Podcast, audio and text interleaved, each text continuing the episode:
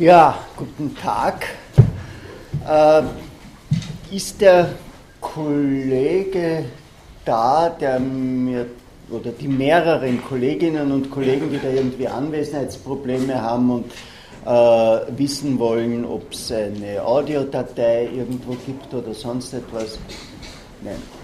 Also die Kollegin in der zweiten Reihe hier links, die zeichnet das nicht nur auf, sondern ist freundlicherweise sogar bereit, das als Datei ins Netz zu stellen und wird, sobald sie dem nachgekommen ist, das auch den Link irgendwie aufschreiben. Finde ich sehr gut, finde ich sehr nett von ihr äh, und ist auch für die anderen, die nicht da sind. Also wenn jemand von Ihnen äh, zu diesen Kolleginnen und Kollegen, die mir da teils Mails geschickt haben, teils mich angesprochen haben, Kontakt haben, würde ich Sie bitten, das weiterzusagen.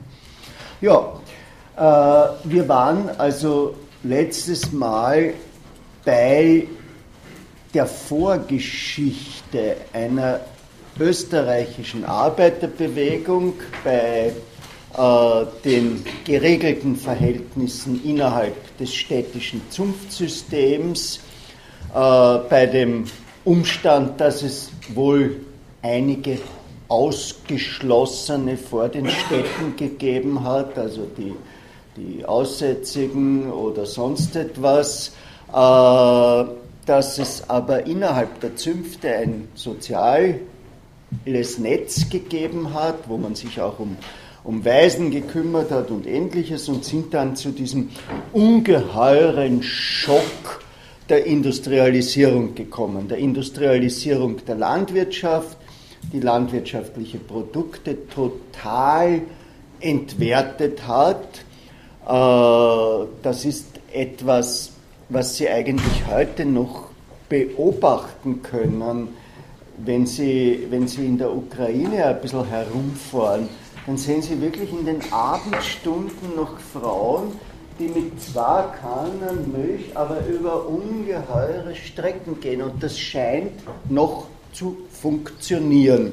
Und das ist eben genau der Punkt, dass das nicht mehr funktioniert hat, dass das Handwerk seinen goldenen Boden verloren hat durch die heraufkeimende äh, Maschinisierung, was dazu geführt hat, dass es in England eine Bewegung gegeben hat, die Luditen, die einfach die Maschinen zusammengehaut haben, äh, eine, eine archaische äh, Vorform der Arbeiterbewegung und dass es vor allem ein ungeheurer menschlicher Transformationsprozess war, beispielsweise frühere Bauern oder Abkömmlinge von Bauern in die industrielle Disziplin hineinzuzwingen. Also äh, wenn Sie reinschauen in das Buch, ich habe es letztes Mal schon aufgeschrieben, von Thompson, The Making of the British Working Class, äh, es gibt eine deutsche äh, Paraphrase von einem Herrn Feiter, Vetter oder so, die Entstehung der Arbeiterklasse als Lernprozess das ist ungeheuer, was das für eine Mühe bereitet hat, dass die am Montag um sieben in der Fabrik waren, weil die waren das teilweise äh, überhaupt nicht gewöhnt und haben eben eine für den Fabrikherrn anarchische Arbeitsdisziplin gehabt, die aber ihre äh, traditionelle Arbeitsdisziplin war. Das heißt, äh, es gab und gibt global keine sanfte Industrialisierung. Damals ist man noch ausgegangen, dass es eine Industrialisierung unter kapitalistischen Bedingungen besonders brutal ist, aber wir sehen das heute äh, in China, dass dort ja auch in, in, in Shenzhen, in den Sonderzonen, äh, die Menschen Selbstmord begehen, weil die Arbeitsbedingungen für sie so unerträglich sind. Und wir sehen vor allem, dass die etatistische, staatlich gelenkte Industrialisierung in Russland äh, genauso mit einer ungeheuren Brutalität verbunden war. Aber in Österreich hatten wir eben diese verspätete Industrialisierung, die ich auch schon kommentiert habe, und dann eine voll einsetzende äh, Industrialisierungswelle, die eben diesen China-Effekt produziert hat. Also ungeheure äh, Wachstumsraten innerhalb einer relativ kurzen Zeit und eine starke quantitative Zunahme dessen, was man die Arbeiterklasse nennt. Und in dieser äh, Situation haben sich zwei Typen von Organisationen gebildet, äh, bürgerlich-philanthropische Bildungsvereine, das heißt in einer gewissen Weise ein linkes Bildungsbürgertum. So, jetzt müssen wir uns einmal fragen, äh, damit wir das verstehen, was ist denn Bildung überhaupt? Ein Buch, dessen Konsultation ich empfehle, wenn Interesse besteht, ist von Georg Bollenbeck und trägt den Titel Bildung und Kultur, die Geschichte eines deutschen Ordnungsmusters. Und Bollenbeck meint, dass aus Frustration über die verabsäumte Revolution in Deutschland, ausgehend von Schillers Briefen über die ästhetische Erziehung des Menschen und auch aus Enttäuschung über die Revolution, sich eben in Deutschland zwei der französischen revolutionären Zivilisation diametral entgegengesetzte, Entschuldigung, ich habe das nicht abgedreht,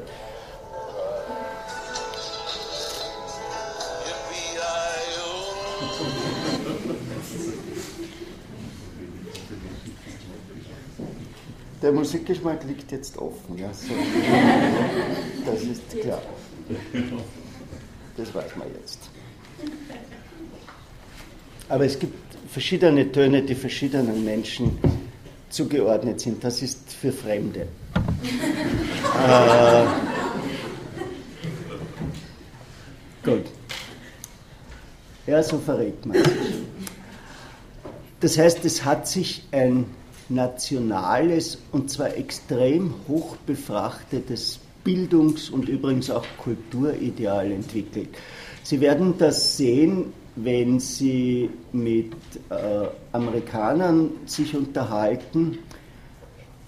Bildung und Education ist überhaupt nicht gleich. Ja, also I, I had a good education, das meint einfach, ich war auf einer guten Schule äh, oder sonst etwas, aber es entspricht nicht diesen Bildung. Das ist ein kollektives Sozialideal, das über äußere Maßstäbe hinausgeht. Das ist wie der britische Gentleman, der ja mehr ist als ein Mann, der aufsteht, wenn die Dame kommt und ihr rote Rosen schenkt oder sonst etwas, sondern das ist ein Ideal, das sich durchs ganze Leben zieht und das auch Fairness gegenüber dem geschäftlichen Gegner zum Beispiel äh, inkludiert und das eine seelische Haltung beinhaltet.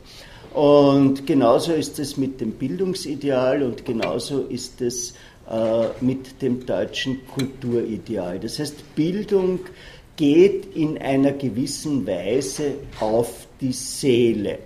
Warum muss das hier erwähnt werden?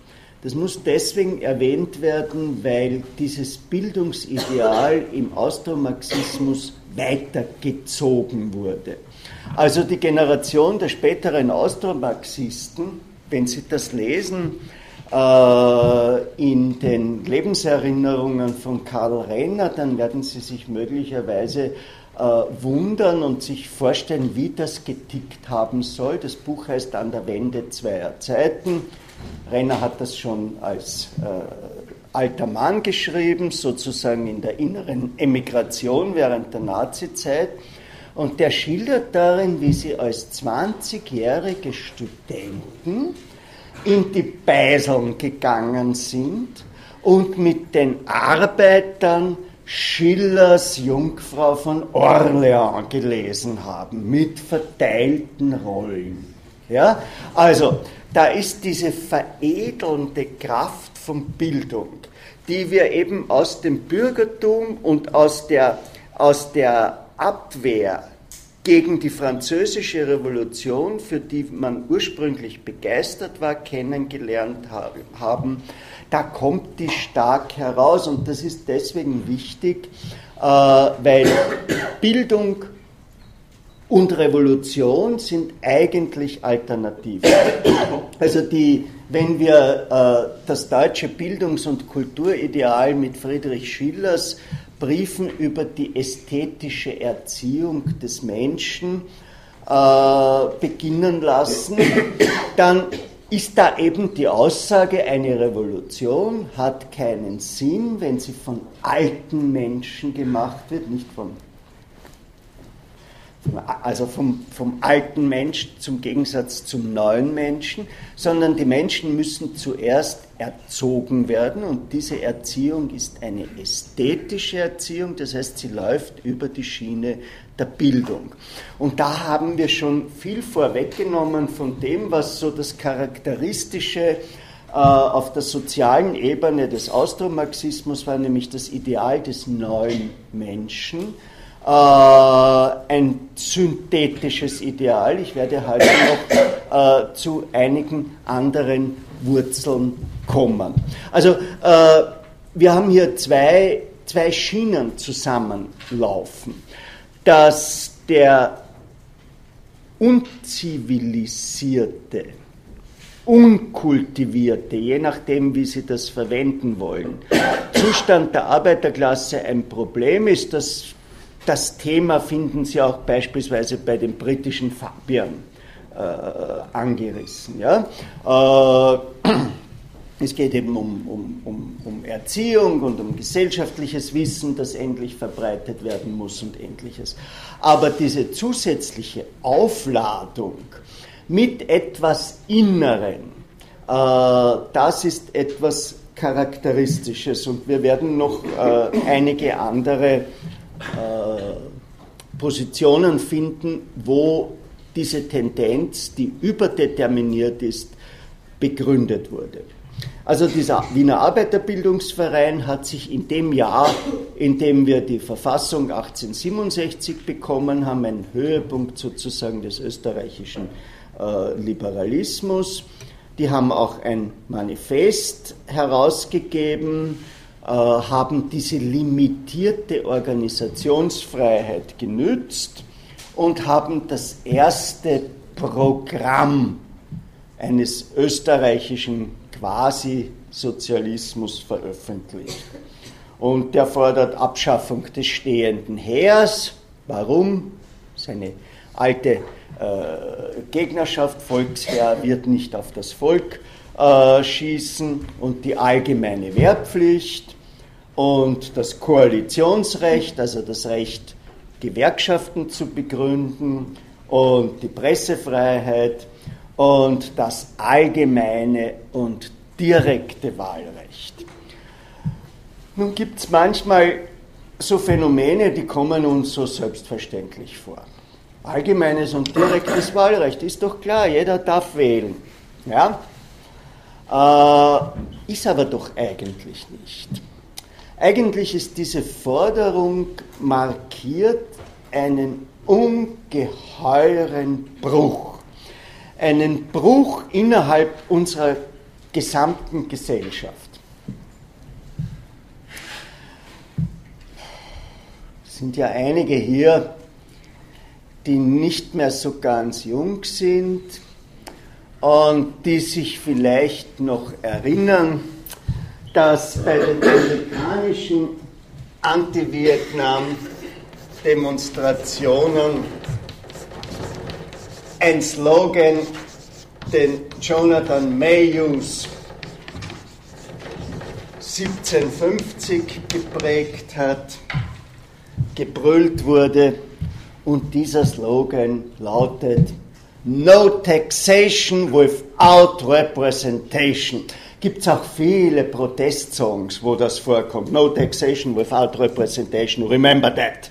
Ja? Das heißt, äh, wir wollen den Vietnamkrieg nicht. Äh, wir zahlen keine Steuern. wenn unsere Meinung nicht berücksichtigt wird. Und der Jonathan Mayhews hat das 1750 geschrieben äh, und auch zu einem Slogan gemacht. Das war ein Slogan der amerikanischen Unabhängigkeitsbewegung. Ja? Also wir sind kolonialisiert von den Briten, wir haben kein Mitbestimmungsrecht, äh, wir zahlen aber Steuern und als erster Schritt zur Unabhängigkeit fordern wir No Taxation without Representation. Und das ist einer der Ursprünge des Wahlrechts. Wir sind im 18. Jahrhundert. Ja? So, jetzt schauen wir uns den Satz aber genauer an, damit wir das Revolutionäre dieser Forderung nach allgemeinem und gleichem Wahlrecht sehen.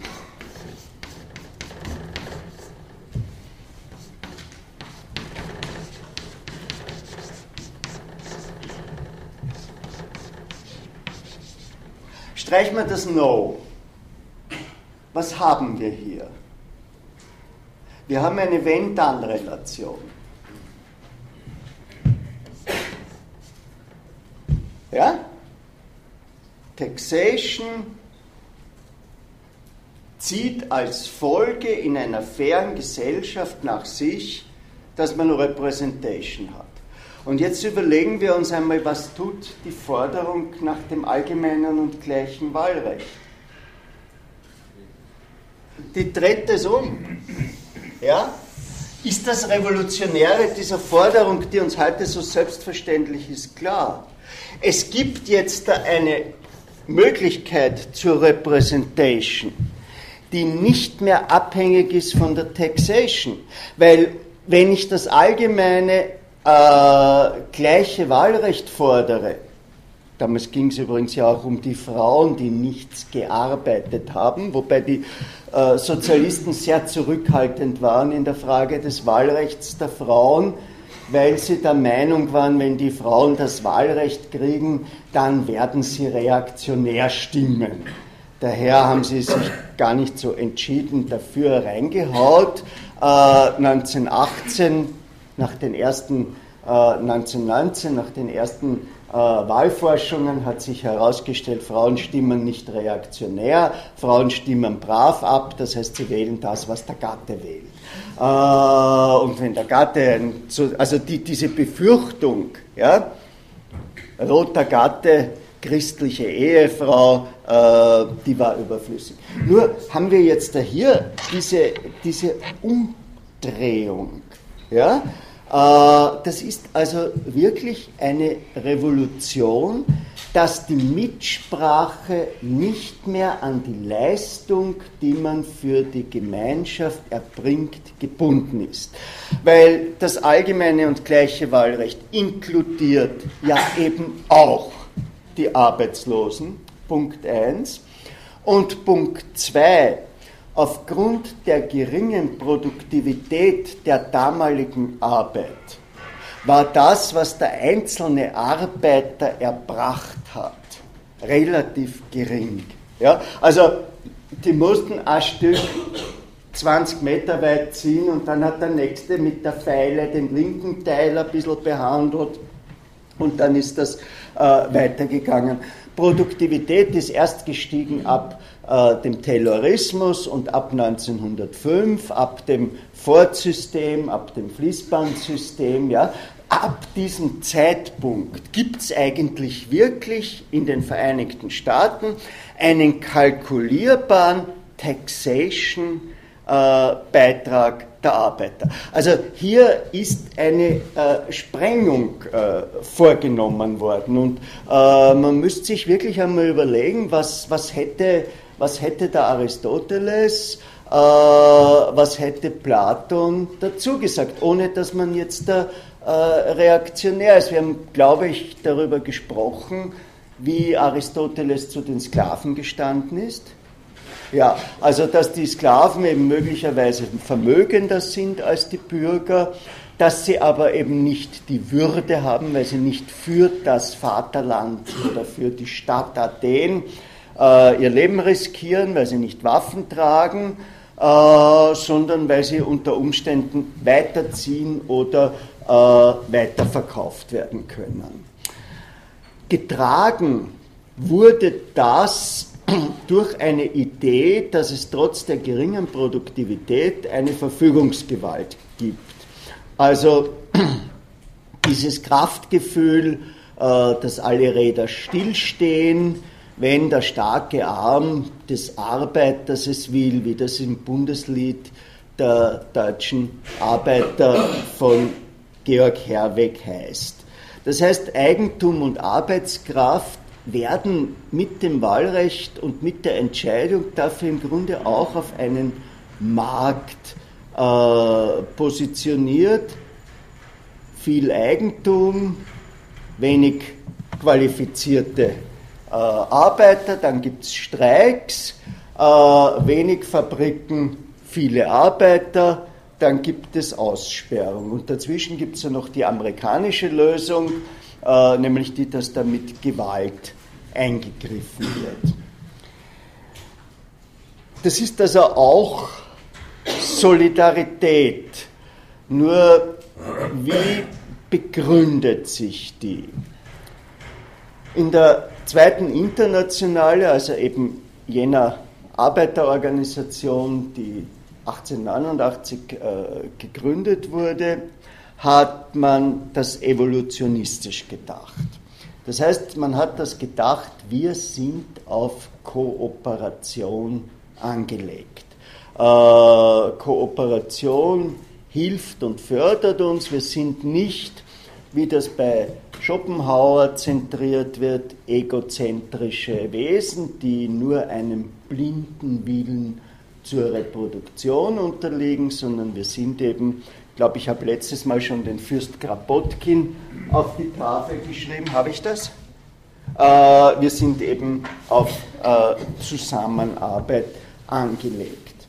Das heißt, das ist eigentlich nicht kantianisch, dieses Solidaritätsideal, das ist wichtig.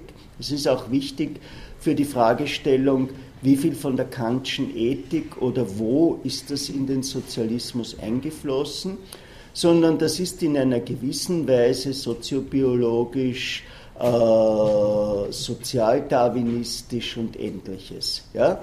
Und äh, das war eben die, die Strömung. Wenn wir beim Wahlrecht jetzt so eine Umkehr haben, äh, dann meine ich, dass das nicht die einzige Umkehr ist. Es gibt noch mindestens zwei andere. Das eine ist äh, die, die sich in unserer Sozialgesetzgebung äh, vollzieht. Das war ursprünglich eine staatlich organisierte Solidargesellschaft der Beiträger.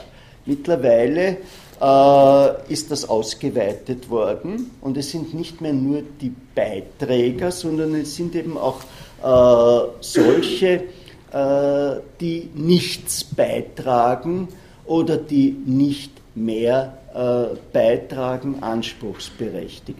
Das heißt, äh, die, die Moderne dehnt Rechte und Ansprüche aus, Gleichzeitig äh, reduziert sie aber den Charakter, den das Eigentum äh, oder die, die spezielle Würde, die das Eigentum seinem Träger gibt. Da gibt es eine äh, ähnliche Umkehrung.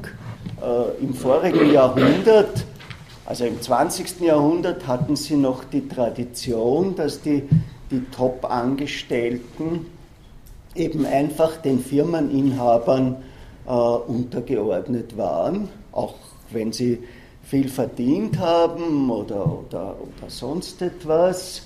Äh, mittlerweile haben sie diese Umdrehung. Na, machen wir es mit zwei Beispielen. Meine Mama war Prokuristin einer großen Lebensmittelfirma und hat sich da mal aufgeregt, weil der Juniorchef seinen Jaguar E unbedingt auf die Firmenkasse zulassen wollte und da hat sie die Firmeninhaberin angerufen, kein Name, weil das gibt es alles noch, und hat gesagt, Sie sind keine Punkte, Punkte, merken Sie sich das.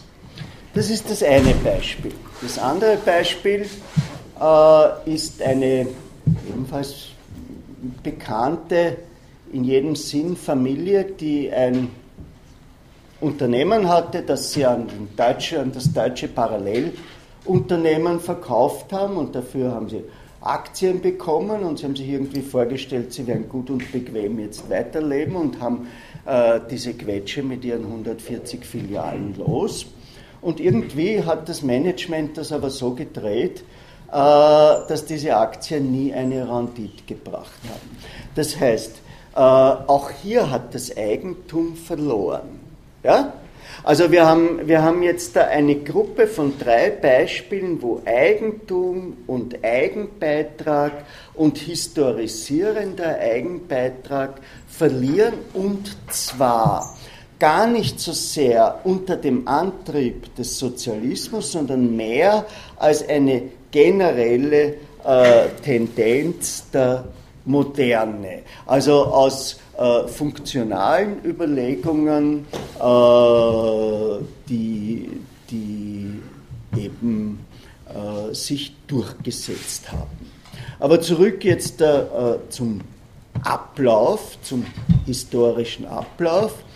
1869 erleben wir die erste Massendemonstration. Auch das ist etwas Neues. Ja? Das ist etwas Neues im Bereich des politischen Signalisierens, äh, der Kommunikation zwischen der Elite und der Bevölkerung. Die geregelte, organisierte Massendemonstration als eine Art Gegenmacht. Äh, natürlich kennen wir Demonstrationen. Ja, also äh, französische Revolution äh, können wir wahrscheinlich weiter zurückgehen, aber das waren einfach spontane Abläufe. Also die ersten organisierten Demonstrationen äh, sind uns von der deutschen Sozialdemokratie überliefert.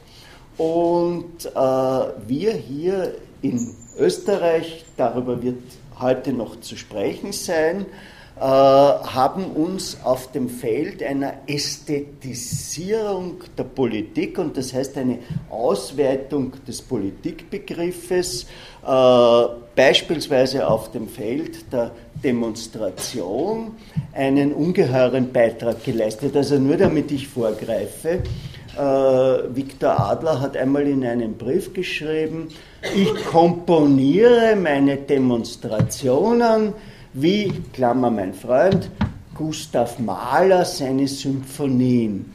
Wie komponiert man eine Demonstration? Nie im Sozialismus, im Etatistischen gewesen.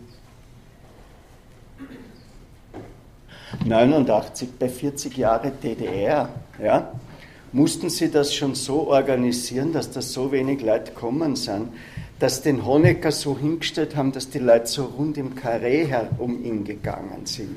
Ja? Das ist, äh, das, das gehört auch dazu. Man komponiert eine Demonstration in, erstens einmal, in dem alles geordnet ist, indem man entscheidet, wann kommen die Veteranen mit den alten Parteifahnen und wann kommen die Cheerleader-Girls, äh, die da was drehen und wann kommen die Jungarbeiter mit dem Ausschlaghemd, ja. Äh, und, und, äh, und wann kommen die äh, Krankenschwestern mit der steifen Bluse und das muss sich alles irgendwie abwechseln. Ja?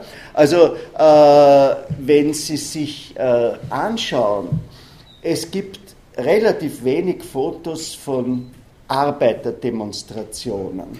Aber wenn Sie sich wirklich anschauen, wie komponiert man so etwas, dann gehen Sie in ein Antiquariat und kaufen Sie sich diesen Bildband über den Kaiserjubiläumsfestzug 1908. Ja? Also das, das ist sozusagen so hat es die Elite gemacht, aber nicht, weil es die Elite so macht, sondern weil das eben die neue Form war. Dass es auf der Straße eine bestimmte geregelte Ästhetik gibt, die gleichzeitig eine Machtbotschaft nach oben schickt und aber äh, mit, ihrer, mit ihrer Disziplin beeindruckt. Äh, es gibt allmählich trade unionistische, also gewerkschaftsorientierte Gruppen, die gehen aufs Ganze, werden aber immer schnell verboten äh, sind aber insofern interessant, weil sie Interessensvertretungen sind, die dem Marktmodell und dem Modell von der politischen Stärke äh, folgen. Also der Streik macht in einer gewissen Weise ernst mit dem Satz, der Arbeiter ist eine Ware, indem er einfach den Arbeiter den Markt entzieht. Ab 1870 gibt es ein partielles Koalitions ist gleich Gewerkschaftsrecht. Äh, es gibt 1870 auch den ersten Hochverratsprozess. Es gibt aber nicht, wie in Deutschland, ein Sozialistengesetz. Dafür regiert die Regierung mit einem Ausnahmezustand gegen die langsam heranwachsende Arbeiterbewegung. Das heißt, die Einigung, das ist wichtig, äh, der österreichischen Partei wurde lange Zeit behindert. Erstens einmal durch eine repressive Regierung und zweitens einmal durch einen internen Streit. In Deutschland hat es schon 1863 die erste Einigung unter dem Ferdinand Lassalle gegeben. Wer war das? Wer weiß was über den?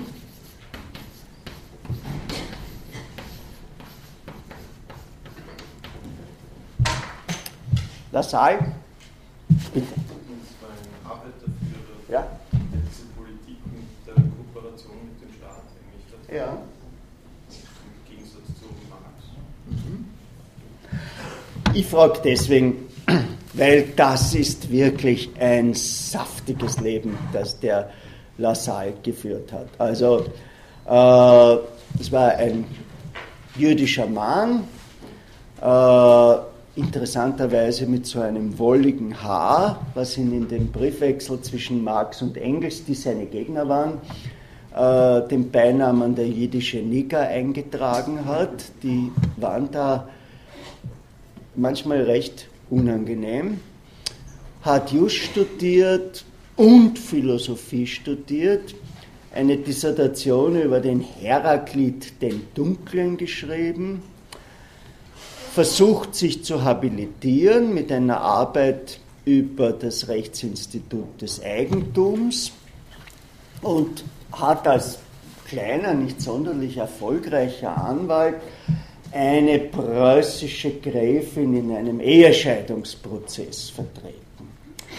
Und dass Frauen sich scheiden lassen wollen, das war damals gar nicht so, gar nicht so usuell. Das war die Gräfin Hatzfeld, war um 20 Jahre älter als er.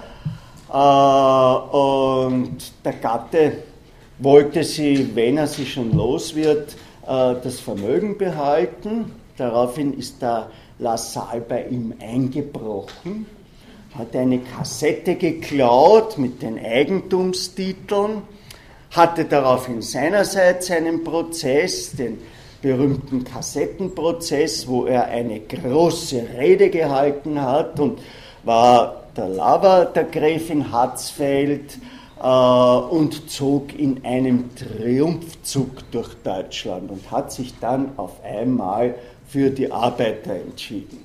Er hat noch etwas getan, was Ihnen vielleicht familiär vorkommt, äh, nur damit ich sage, woher ich es habe äh, aus dem Lassalle-Büchlein des Schriftstellers Georg Brandes. Er hat etwas getan, was damals gar nicht so selten war. Äh, er hat Pott geraucht. Äh, übrigens, Louis Carroll, Alice im Wunderland, kennen Sie? Ein Logiker, der den Nachlass von Louis Carroll sich angeschaut hat, hat gefunden, als der 17 war, hat der Arzt festgestellt, er hätte schwache Bronchien und er müsste zweimal täglich einen Trank einnehmen. Das hat Carroll brav ein Leben lang getan. Das Rezept wurde analysiert. Louis Carroll hat sein Leben lang Marihuana zu sich genommen in flüssiger Form. Ja? Also äh, auch in den 60er Jahren. Ja, und der, der Lassalle, dem ist es gelungen, auf der Basis, wie uns der Kollege schon erklärt hat, eines Bündnisses mit dem fortschrittlichen Bürgertum und mit Unterstützung des Staates, das ist der wichtige Slogan, Staatshilfe, ein Programm zu verfassen und die Partei zu einigen.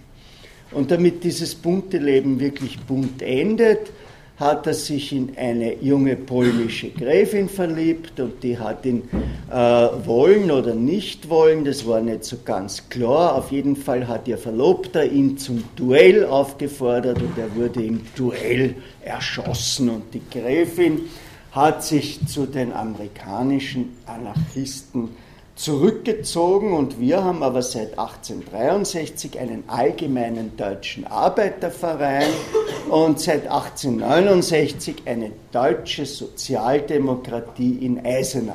Und in Österreich haben wir eben nur Streit. So, und jetzt haben wir das Jahr 1873. Was ist da passiert? Ja?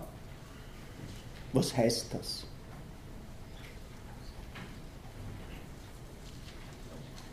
Börsenkrach, ja gut, hat gekracht. Also,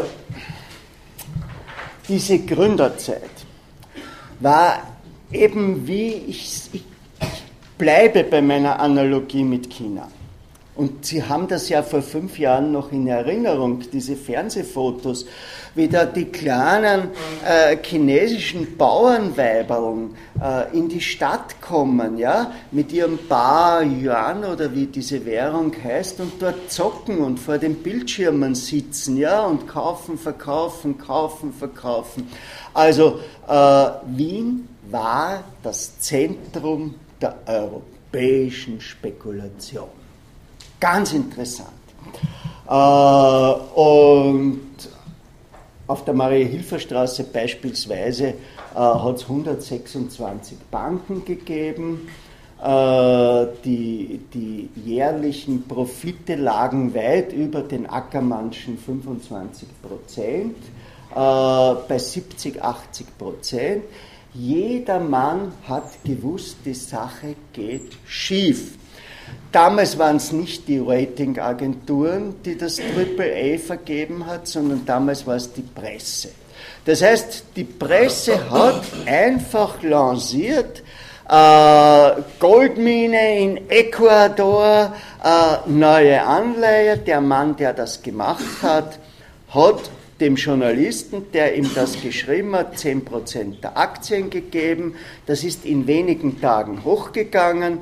Beide haben verkauft und es sind auf der Wiener Börse tausende sogenannte leere Hände herumgelegen. Das heißt, Mäntel von Aktiengesellschaften, wo man nicht mehr gewusst hat, wem kehrt es Zeit, weil es so diffundiert war. Und es wurde also ein, ein gigantischer Inside-Handel betrieben. Hauptverantwortlich war interessanterweise jemand, der der Held der Jugend war, ein ehemaliger 48er Revolutionär, ein Herr Julius Ritter von Offenheim. Und äh, irgendwann einmal haben die Großbanken begonnen, sich zurückzuziehen und an einem Freitag im Mai 1873 ist das Ganze geplatzt. Und dann ist es wie ein Dominostein gegangen. Also es ist nach Budapest rübergegangen, es ist nach Prag rübergegangen, es hat die ganze Monarchie erfasst, es hat ganz Europa erfasst. Äh, Im Oktober hat es so ausgesehen, als ob man es vielleicht in den Griff bekommen könnte. Und im November ist das Gleiche in den Vereinigten Staaten mit den Eisenbahnern passiert. Ja? Also äh, auch die, das amerikanische Eisenbahnsystem ist auf Spekulation aufgebaut worden. Jeder hat seine Eisenbahn gebaut, manche sind fertig geworden, manche nicht. Und äh, überall wurde in Eisenbahnen von Leuten, die überhaupt nicht das Geld hatten, äh, investiert. Und das war eben, deswegen habe ich den armen Kollegen jetzt gesagt, Börsenkrach, na und äh, die Folgen waren dramatisch.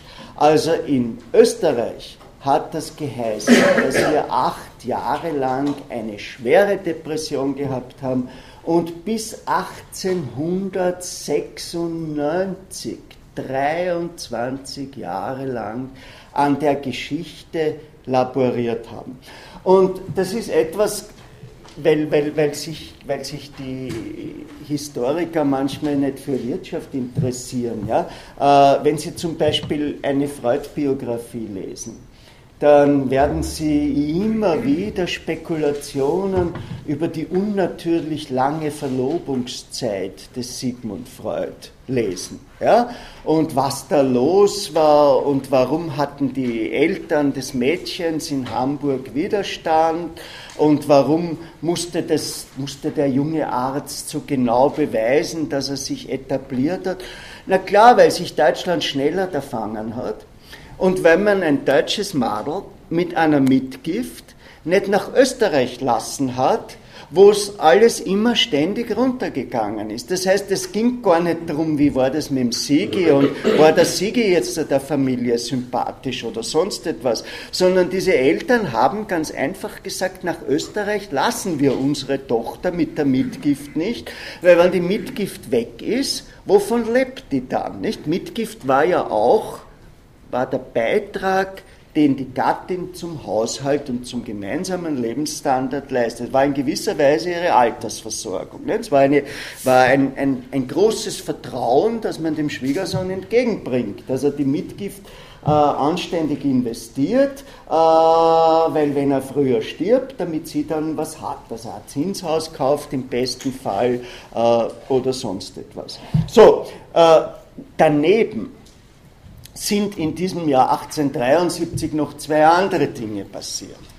Wir hatten nämlich die Weltausstellung in Wien. Und Sie wissen, diese Weltausstellungen, na, das, das war was. In Paris ist dieser Eiffelturm gebaut worden. Ja? Äh, und die Weltausstellung in Chicago kann man heute noch einen Teil des Geländes besuchen und es gibt unzählige Romane. Uh, unsere Weltausstellung uh, rund um die Rotunde ein riesiges Gelände. Wenn Sie sich die Fotos anschauen, wunderbare Bauten, so ägyptoide Bauten und alles Mögliche. Nur weil es eben nicht für die Dauer bestimmt war, hat man es nicht unterkellert. Und was ist passiert? Es hat den ganzen Sommer geschüttet. Die Weltausstellung, die Gebäude sind gerutscht. Ja? Die Weltausstellung ist buchstäblich im Schlamm ersoffen. Zweiter Punkt. Und der dritte Punkt. Wir hatten in Wien 1873 die Cholera. Ja? Also eine mittelalterliche Krankheit, schon lang ausgerottet. Wie kommt das in eine moderne Stadt? Das heißt, dass, da, da ist elementar viel passiert. Warum erzähle ich das? Äh, wir haben dank einem großartigen amerikanischen Historiker,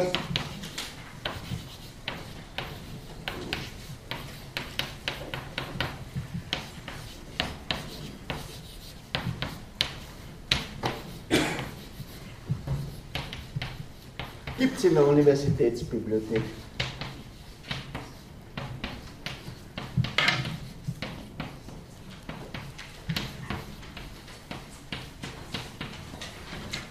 Einen Bericht. Also diese, diese, diese Krise äh, hat ja äh, ungeheure Auswirkungen auf den Glauben der Menschen in die Vernunft dieses Staatswesens gehabt. Ja? Ich glaube, das wichtigste Dokument dieses Zweifels an der Vernunft ist erstens die Kritik an der Ringstraße und zweitens diese provozierenden Universitätsbilder von Gustav Klimt. Kennen Sie die? Hängen im Leopold.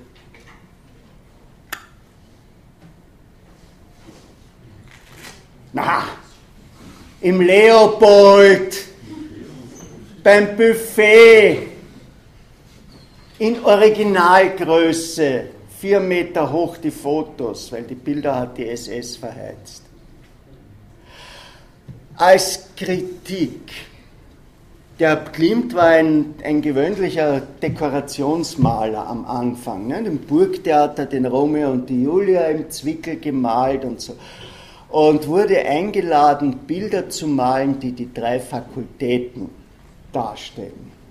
Seine Philosophie ist ein endloser Strom von Menschenkörpern im linken Teil des Bildes, im rechten Teil das angedeutete Welträtsel und am unteren Teil des Bildes eine Frau mit einem großen Hut, wunderbar hergerichtet, die man bis hierher sieht, die keinen Bezug zu dem Leid und zu dem Rätsel hat. Das ist die Kritik an der Philosophie, sehr ungerechte Kritik, weil wir haben damals den Brentano gehabt und den Mach gehabt und die Vorformen der analytischen Philosophie. Also war eigentlich, wir waren eigentlich gut aufgestellt damals. Hat furchtbaren Krach gegeben, hat das zweite Bild gemalt, die Medizin. Wieder ein endloser Strom von auf die Welt kommen und sterben, Schopenhauer, dieser blinde Wille zur Reproduktion, ohne äh, Teleologie. Der Tod steht so beiläufig da und holt sich gerade eine äh, fesche junge nackte Frau raus, was einen Pornoprozess gegeben hat. Und unten steht eine narzisstische Hygieia, also die griechische Göttin der Medizin, und hat mit der Geschichte nichts zu tun, die sich hinter ihr abspielt. Zweite Kritik an der Vernunft. Und da war, der, da war das, das ist der größte Kunstskandal Österreichs. Gehen Sie bitte mit mir ins Leopold und schauen Sie sich die Bilder an. Äh, und das dritte, die Jurisprudenz. Oben sitzen drei Frauen, alle wichtigen gesellschaftlichen Rollen sind von Frauen okkupiert und hauen sich ab. Äh, und zwischen so einem Fenster sieht man drei Rechtstheoretiker und vorne steht ein älterer Herr mit Glatze äh, und der ist in einem Oktopus gefangen und der hat zwei äh, Funktionen. Erstens einmal ist er ein Opfer der Justiz und zweitens einmal verweist er auf eine andere Ungerechtigkeit. Rings um ihn herum stehen nämlich drei sehr schöne, unbekleidete Frauen und von denen scheren sich zwei nicht um ihn. Es ist das andere Unrecht, nämlich äh, das Unrecht der Partnerwahl der Jugendlichen. Die nehmen die älteren Herren oder die älteren Damen, so sie nicht Berglöwinnen sind, äh, nicht.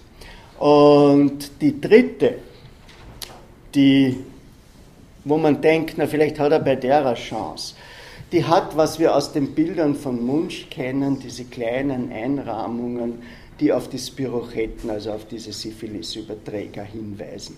Und die drei Frauen sind wie der Kuss in so einen Phallus eingehüllt. Ja, also gehen so oben auseinander. Also das ist doch ein gutes Zeichen ja, für die Legitimationskrise eines politischen Systems, wenn eine Generation sowas bringt. Und überall in Wien haben sich so zynische Gruppen von Oberschichtjugendlichen gebildet. Und der William McGrath hat die Akten von einer Gruppe gefunden, die am Schottengymnasium gesessen ist. Und die haben zuerst eine mythologische Gesellschaft gebildet, die Telling-Gesellschaft, und haben angefangen, Lassalle zu lesen. Und äh, dann sind sie umgeschwenkt auf den neun großen Philosophen, nämlich auf Schopenhauer und Nietzsche. Das heißt, äh, auf den Philosophen des, es gibt keine historische Teleologie, es gibt nur den blinden Willen, und auf den Philosophen, auf den jungen Nietzsche, also nicht auf den Übermenschen Nietzsche, der äh, ganz gegen jede Vernunft die Einheit von apollinisch und dionysisch gefordert hat. Ja? Was ist apollinisch? Das Geordnete, Apollo, der Gott der Metrik, der Musik, auch übrigens manchmal der Medizin. Was ist dionysisch?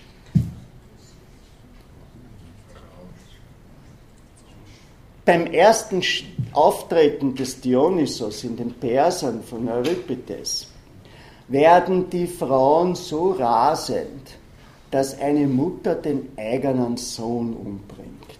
Und zwar wird, glaube ich, ein Baum heruntergebunden, heruntergebogen und sie bindet den drauf und dann lassen sie den Baum irgendwie los und der wird zerrissen. Also das ist Dionysos, ja, wie die Camille Paglia sagt, eine Grillparty mit Rockmusik und einem Joint ist, kein, ist nicht dionysisch.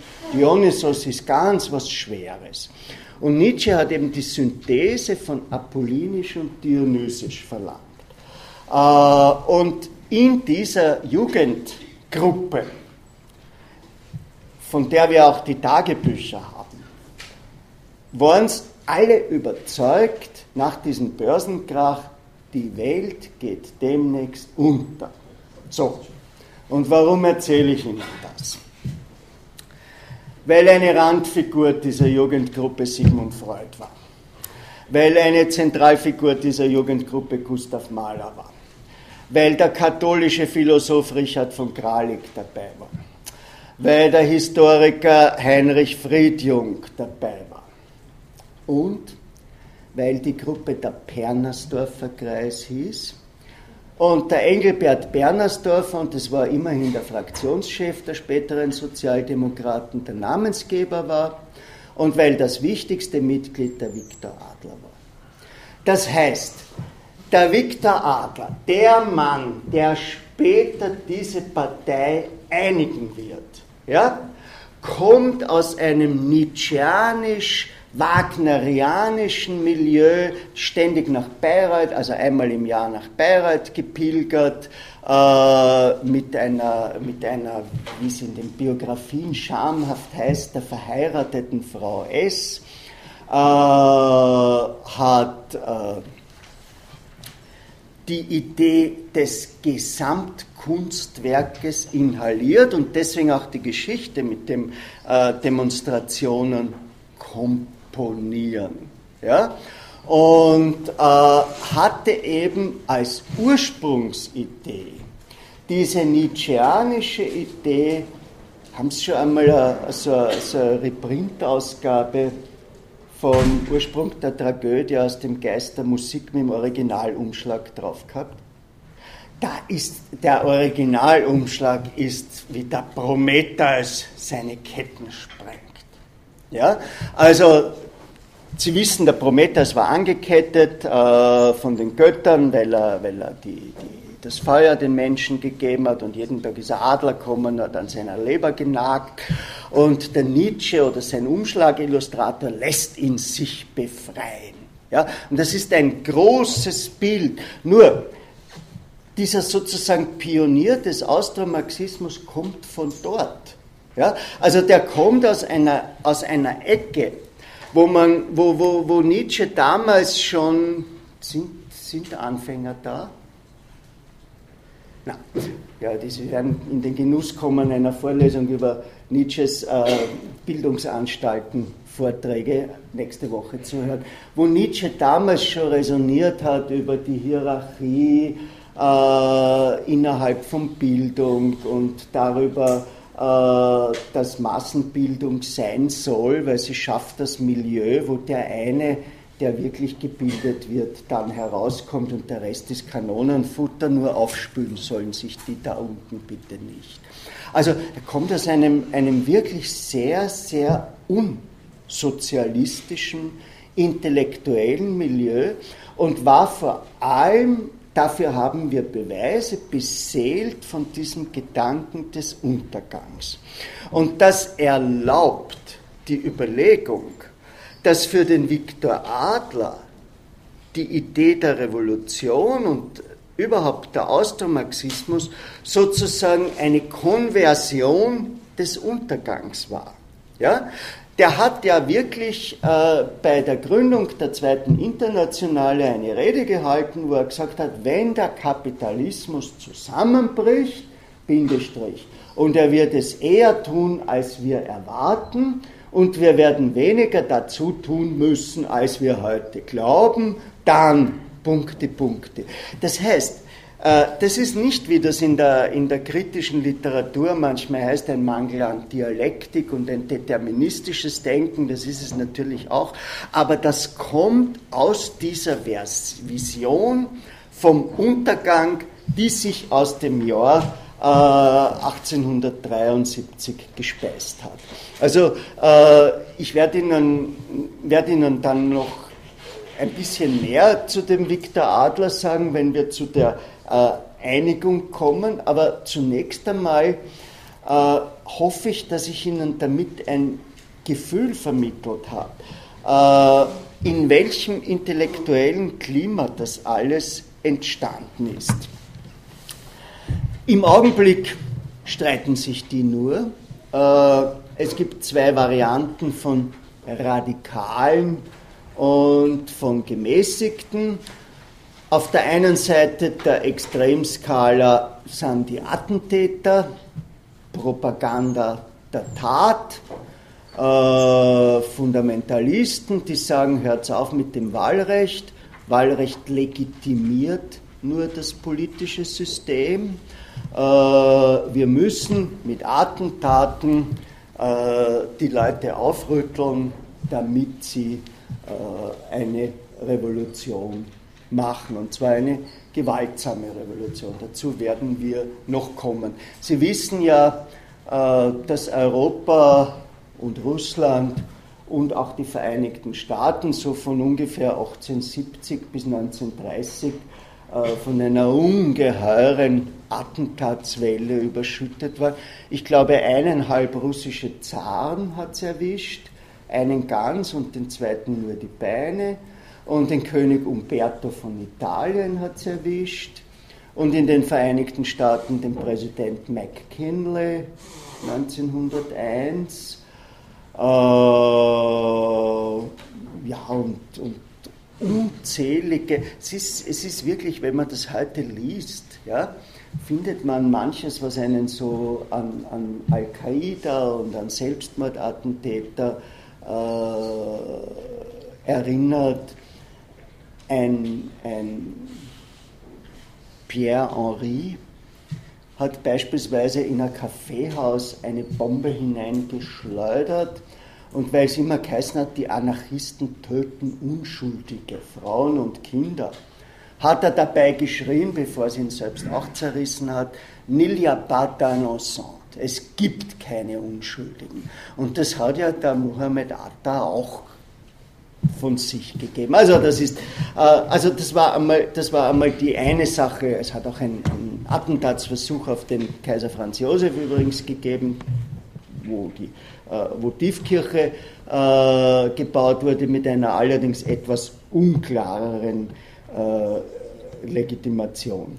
Also da gab es eine Grauzone zwischen Bohem, deklassierter Intelligenz, schlecht integrierten Einwanderern und Verbrechern. Und das waren die Aktivisten. Ja, das war als aktives Ferment in den radikalen Organisationen nichts Seltenes. Also auch der Josip Vissarionovic Dschugashvili, der sich dann später Stalin nannte, äh, hat vier, fünf Jahre lang das ehrbare Gewerbe eines Bankräubers ausgeführt und hat die Bewegung äh, damit finanziert. Ja, also wie gesagt, diese, dieser, dieser Zusammenhang zwischen nationalistischen Bewegungen und organisierten Verbrechen, auch bei der, bei der FARC, nicht? Äh, die, die, die, die Betancourt entführt hat, ist das, ja, äh, ist das ja besonders stark.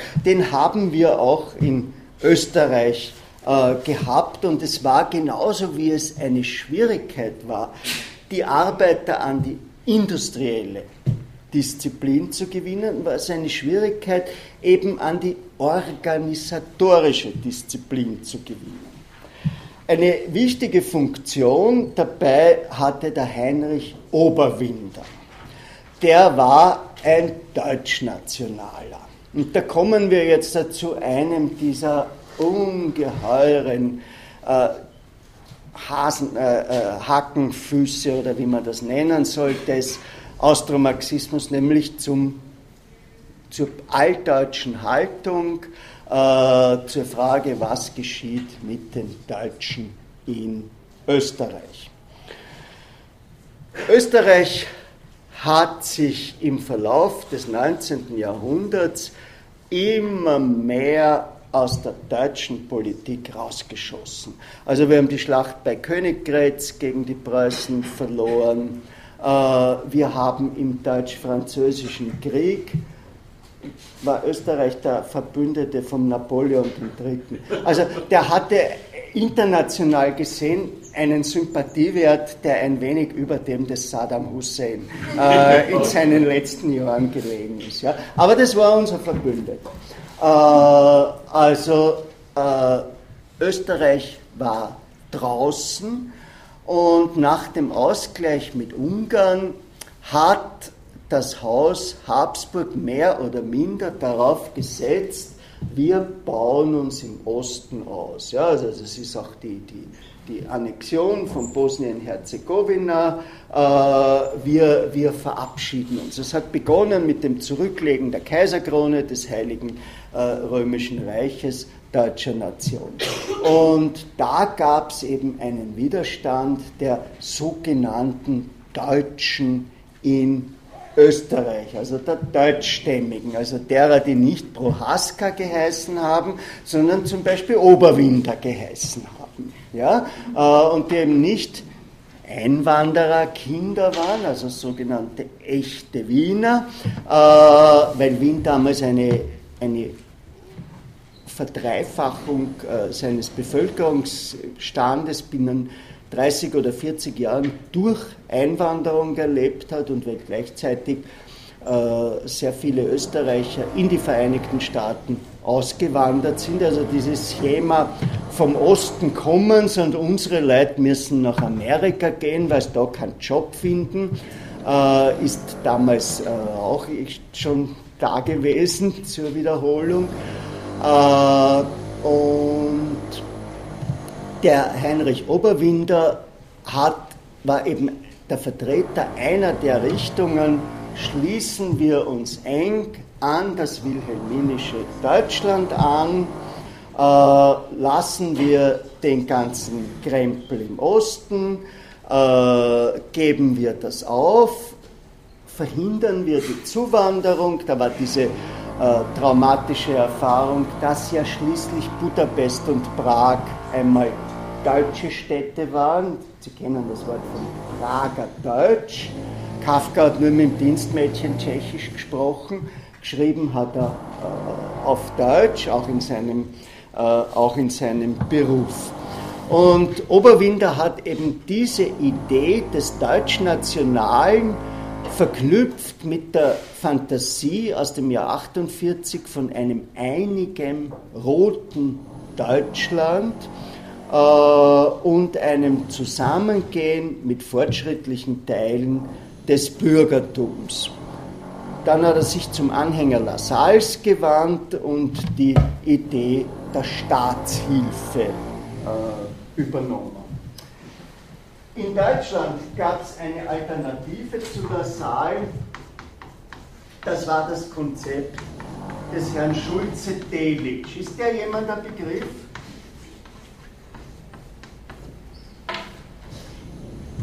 Ja? Genau.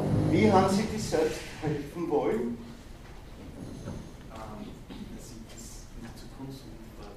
Ja, durch Genossenschaften. Ja? Also sozusagen äh, die, die, die Arbeit ist ein, ein, ein, ein Ungeheuer der Schuld, weil die Geschichtsschreibung der Arbeiterbewegung eben einfach sehr stark aus der Position häufig des DDR-Marxismus geschrieben ist, hat der Schulze David schon ungeheuer schlechten Ruf. Äh, ich glaube, im siebten Bezirk in der Lindengasse hat er sogar irgendwo einen Kopf über einer Haustür hängen. Ich kann mich jetzt irren. Ich glaube, das ist der Schulze Delisch. Also der hat die Idee gehabt, nicht auf den Staat setzen, ja, sondern wir gründen Genossenschaften. Das ist natürlich eine Fortsetzung des alten äh, Handwerkerstatus. Und wir holen uns auch die Intelligenz, modern gesprochen, wir holen uns die Designer, wir holen uns die MBAs, äh, wir holen uns die PR-Leute ja, und machen uns selbstständig und werden und lösen so die soziale Frage aus eigener Kraft. Was mich, wenn ich diese zwei Konzepte einander gegenüberstelle, ja, dann ist das eine Konzept, das Lassalsche Konzept, ja ein sehr forderndes Konzept. Ne?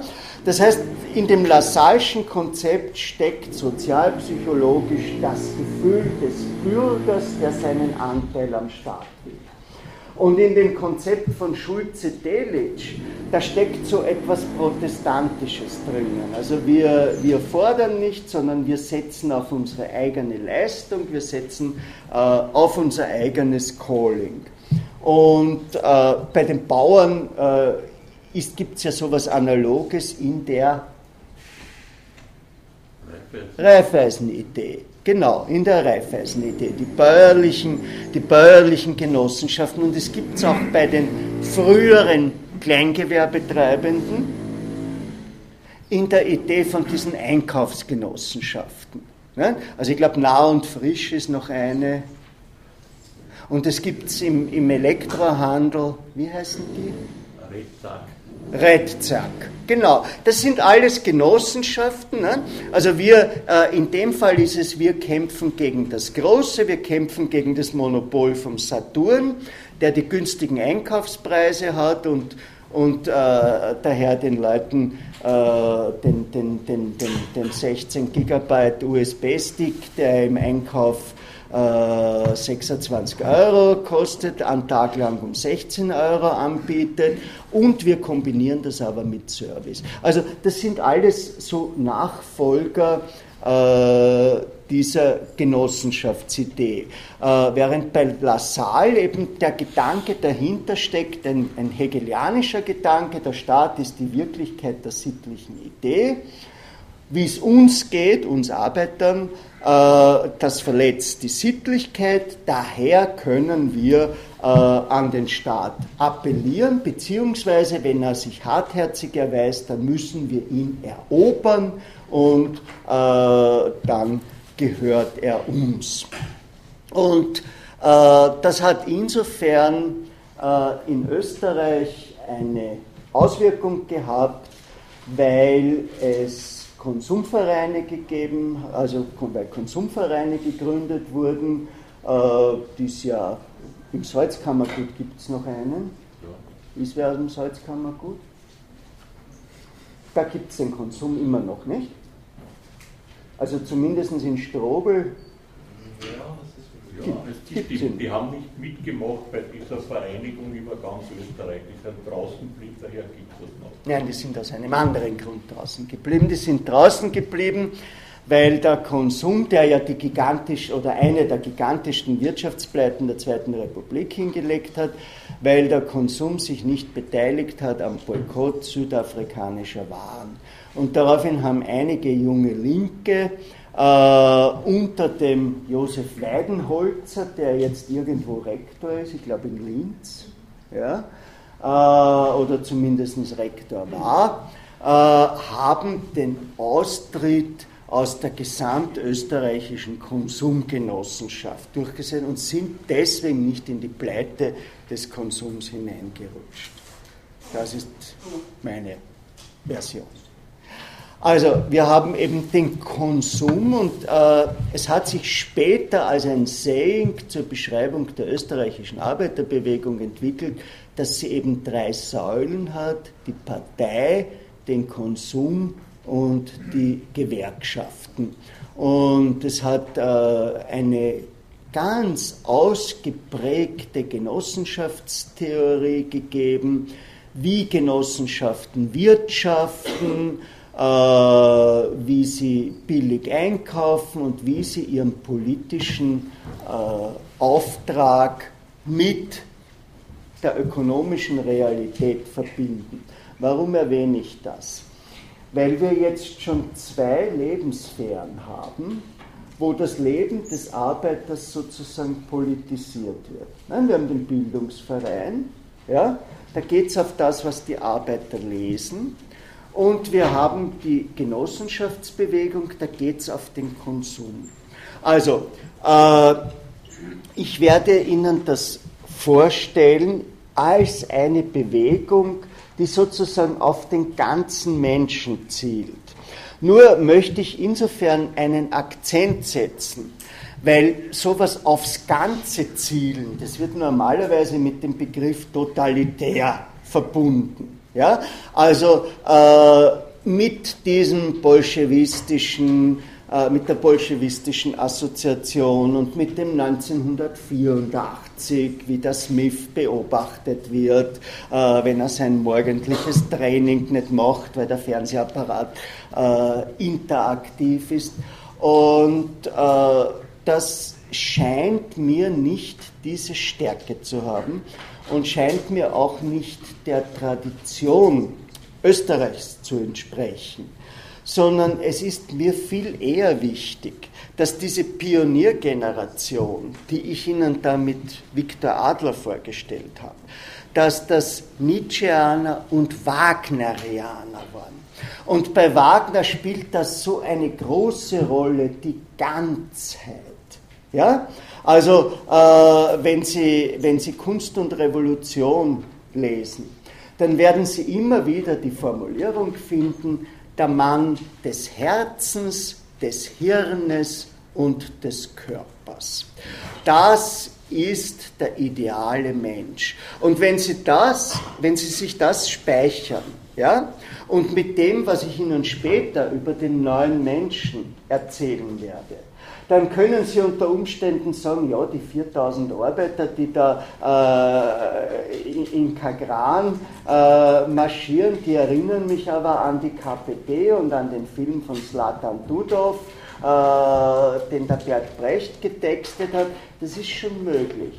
Aber es ist genauso dieses Element drinnen äh, von, von der Stärke. Und ich werde Ihnen noch einige andere äh, wagnerianisch-nietzscheanische äh, Elemente, zum Beispiel in der Konstruktion des politischen Führers, äh, berichten, die aus dieser äh, Zeit stammen. Der erste, der mit Marxismus sozusagen sich systematisch beschäftigt hat, war der Andreas Schall.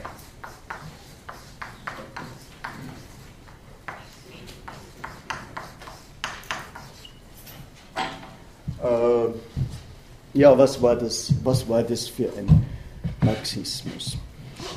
Äh, eine Orientierung am Klassenkampf, eine Orientierung an dem Begriff Ausbeutung, das heißt verstanden darin, dass das fertige Produkt mehr erzielt, als die Arbeiter, die es hergestellt haben und natürlich die Rohmaterialkosten bezahlt bekommen haben. Also da steckt ein, ein ethischer äh, Subtext drinnen äh, dann die Idee des proletarischen Internationalismus, was auf Deutsch heißt, der Arbeiter hat kein Vaterland, der Arbeiter äh, oder äh, wenn man es jetzt heideggerisch aus, ausdrücken, Äh, die Ausbeutung ist das, in, wo der Arbeiter hineingeworfen wird. Das ist sein Seiendes. Und dieses Seiende ist das Bestimmende und das teilt er mit dem Französischen, dem Italienischen und sonstigen Arbeitern. Und die anderen existenziellen Accessoires sind dem untergeordnet. Ja? Das, ist eine, das ist eine wichtige Annahme, äh, von der ich mir gar nicht sicher bin, obwohl sie äh, im kommunistischen Manifest steht, der Arbeiter hat kein Vaterland, er hat nichts zu verlieren oder sonst etwas. Ich bin mir gar nicht so sicher, ob sie für Marx diese Bedeutung hatte, die sie dann später für die internationalen Organisationen der Arbeiter gewonnen hat. Das heißt, ob nicht diese anthropologische äh, Insistenz auf das eigene, die dann 1914 rausgekommen ist im Beschluss der Deutschen Reichstag-Fraktion, die Kriegspolitik des Kaisers zu unterstützen. Wir lassen in der Stunde der Gefahr das eigene Vaterland nicht im Stich. Und das Gleiche haben die französischen äh, Arbeiter gesagt und haben die, haben die englischen Arbeiterorganisationen gesagt. Und das, was man im Rahmen dieses Satzes äh, der Arbeiter hat kein Vaterland, als Schlussfolgerung gezogen hat, es ist doch paradox, warum soll der deutsche Arbeiter auf seinen französischen Genossen schießen? Das wird, das wird in der Regel immer gerechnet als ein Versagen der Führung und als ein Bruch des Versprechens und als ein Opportunismus und das ist alles, das ist alles durchaus plausibel, ja? weil, weil, weil tatsächlich äh, die österreichische Führung, wir werden darüber sprechen, äh, eine ungeheure Schlamperei an den Tag gelegt hat. Überhaupt der ganze Erste Weltkrieg äh, ist ein, ein, sein Ausbruch ist ein, ein Beispiel äh, für das, was die Barbara Tachmann, die amerikanische Historikerin, die Dummheit der Regierenden genannt hat. Ja? Also der der Wilhelm II., habe ich glaube ich eh schon erzählt, ist überhaupt auf seiner Yacht gesessen und hat nur in der Früh die Fernschreiben gekriegt. Äh, und irgendwann einmal am Abend sind die halt beantwortet worden und der Franz Josef ist in Ischl gesessen, äh, auch fern von allen. Die sind da gesessen weder Präsident Bush in dem Michael Moore-Film, wie die zwei Flugzeuge reinrasen, ja, und der Bush sitzt da mit dem Dings und der Michael Moore verspottet ihn sehr gemein und, und sagt aus dem Off, jetzt weißt du nicht, was du tun sollst. Keiner da, den du fragen kannst, kein Telefon, wo du Washington anrufen kannst. Stimmt das wirklich? Nur die, die obwohl das europäische Bündnissystem bekannt war. Ja, und obwohl jeder wusste, wenn man Serbien angibt, dann hat man Russland am Hals und wenn man Russland am Hals hat, dann hat man die ganze Entente am Hals und wenn man in Belgien einmarschiert und so weiter. Also äh, die sind mit, einer, äh, mit einem großen Leichtsinn dran gegangen, aber es hat sich offensichtlich auch dieses äh, anthropologisch eigene als stärker erwiesen als dieses zugeordnete äh, der gleichen Interessenslage. Der brave Soldat Schweig von Jaroslav Hašek, kennt, kennt den wer? Bitte lesen. Bitte lesen. Der Hašek hat auch so wunderbare politische Satiren geschrieben da wird eine radikale Partei des gemäßigten Fortschritts auf Basis der subversiven Legalität gegründet. Ah, das ist wie in Mexiko, die Partei der institutionellen Revolution. Jaroslav Hašek, der brave Soldat Schweig. Das äh, ist die Geschichte eines Burschen, also des Burschen eines Offiziers im Ersten Weltkrieg. Und das beginnt mit den Worten, dass ihn die Wirtin, die Zimmerwirtin weckt und sagt, sie haben uns den Thronfolger erschlagen. Und dieses uns, ja, das, äh, das ist eigentlich eine relativ starke Sache. Also diese, äh, diese Identifikation mit dem eigenen Sieg äh, und mit der eigenen Armee. Und äh, die scheint mir aus der historischen Betrachtung ja, höher zu sein als die Zuschreibung, dass eben die Arbeiter nur die Interessen der Arbeiter haben. Ich glaube, dass hier etwas falsch gemacht wurde. Ich möchte das unterstützen mit einem, mit einem Argument, äh, dass die äh, schwarze Bürgerrechtlerin, Vorname weiß ich nicht, Davis, äh, mal gesagt hat, äh, sie war auf einem feministischen Kongress und da hat eine weiße Rednerin gesagt, wir sind alle Frauen und das eint uns. Und sie hat in ihrer Gegenrede gesagt, wenn ich in der Früh in den Spiegel schaue, sehe ich keine Frau, sondern ich sehe eine schwarze Frau. Das heißt, dieser Zugehörigkeitsmechanismus, ja, der sich aus einer existenziellen Erfahrung, aus einer existenziellen Nähe speist, ist stärker als der Zuordnungsmechanismus, den diese Feministin, äh, alle Frauen sind gleich, es gibt keine Klassenfrage, es gibt keine Rassen, in Anführungszeichen, Frage, äh, hier äh, erhoben hat. Ja, also das ist, äh, das, ist das, was, äh, was am Marxismus da war und auf dieser Basis hat man sich 1874 kurzfristig in Neudörfel geeinigt und dann hat es wieder eine Konfliktzeit gegeben. Und das ist eigentlich äh, genetisch in dieser Organisation drinnen dass es 15 verlorene Jahre gegeben hat. Das heißt, äh, es gibt sozusagen eine, eine eingespeicherte Erfahrung. Solange wir uns vertragen, geht es uns besser. Und ich werde Ihnen sehr viel vorführen an Sprachspielen, die der Austromarxismus bringt. Also eine, eine, eine Ausdehnung des Revolutionsbegriffes zum Beispiel ins Ungeheuerliche.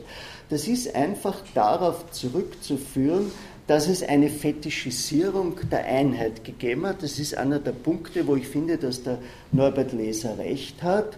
Äh, und das hat sich auch bewährt. Also, äh, wenn Sie Europa anschauen, das ist ein wirkliches Unikat, dieses Österreich hier, dass nur zweimal eine luftballonhafte, äh, ein paar Monate haltende KPÖ hervorgebracht hat. Ja? Also die hat sich 1918, 19 hat sich die auf 40.000 Mitglieder ausgedehnt und dann war es draußen. Und die waren die ganze Erste Republik nirgends drinnen, also nicht im, im Wiener Landtag äh, und nicht im Parlament. Und die haben sich 34 wieder, puff, und da wurde aber die Bewegung schon illegalisiert. Also sie scheinen äh, im antifaschistischen Kampf eine starke Rolle gespielt zu haben, aber auch die meisten Opfer gehabt haben.